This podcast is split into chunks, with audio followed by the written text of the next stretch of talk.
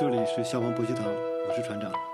好，那么我们接下来看六点二点二条：医疗建筑内的手术室或手术部、产房、重症监护室、贵重精密医疗装备用房、储藏间、实验室、胶片室等；附设在建筑内的托儿所、幼儿园的儿童用房和儿童游乐厅等儿童活动场所、老年人照料设施，应采用耐火极限不低于两小时的防火隔墙和一小时的楼板。与其他场所或部位分隔，墙上必须设置的门窗应采用乙级防火门窗。好，我们看本条款的关键词：医疗建筑、儿童活动场所、老年人照料设施。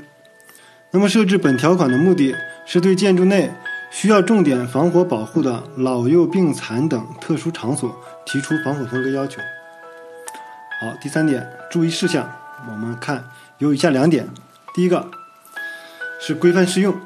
那么，对于医疗洁净手术部，还应该适用《医疗洁净手术部建筑技术规范》，还有《综合医院建筑设计规范》。对于儿童活动场所，还应该符合托儿所、幼儿园建筑设计规范。好，第二点，从本条款的条文说明中，我们可以看到有这样一句话。本条中规定的防火分隔墙体和楼板的耐火极限是根据二级耐火等级建筑的相应要求来确定的。这个条文说明当中有两点：第一个，我们先明确一下什么叫耐火等级。耐火等级根据本规范第五点一点二条规定，民用建筑的耐火等级可分为一二三四级，不同耐火等级建筑相应构建的燃烧性能和耐火极限也不相同。换句话说。不同耐火极限的建筑构件组成不同耐火等级的建筑。好，那么我们接下来看，根据条文说明中的解释，本条款中所说的两小时的防火隔墙和一小时的楼板，均指该场所设置在二级耐火等级的建筑内。那么，为什么这里我们要说明一下呢？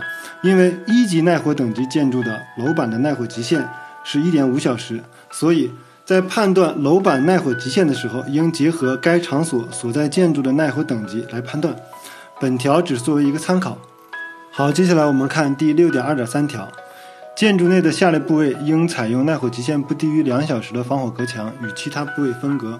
墙上的门应采用乙级防火门窗，确有困难时，可采用防火卷帘，但应符合本规范第六点五点三条的规定。好，我们来看看，一共有六项。第一项。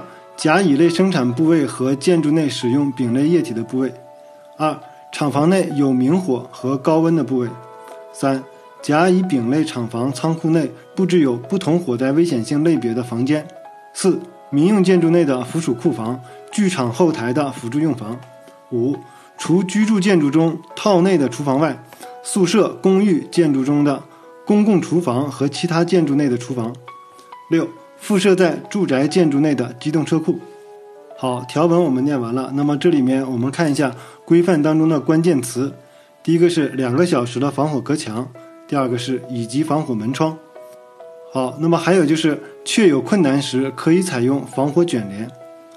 好，那么我们分析一下这个条款的第一二三项分别指的就是工业建筑中比较危险的部位。好，第五项中我们看一下，它主要说的是厨房。那么这里我们解释一下，不包括住宅、宿舍、公寓等居住建筑中套内设置的供家庭或住宿人员自用的厨房。第六个，附设在住宅建筑内的机动车库。那么这里的机动车库指的是私人车库。好，下一条第六点二点四，建筑内的防火隔墙应从楼地面基层隔断至梁楼板或屋面板的底面基层。住宅分户墙和单元之间的墙应隔断至梁、楼板或屋面板的底面基层，屋面板的耐火极限不应低于零点五小时。好，那么前一句话这里面是对防火隔墙做法的一个总结，是从基层隔断至基层。好，那么后一句话主要说的是住宅，这里面对住宅建筑的控火原则就是把火灾限制在着火的一户内或者一个单元之内。这里是消防博学堂，我是船长。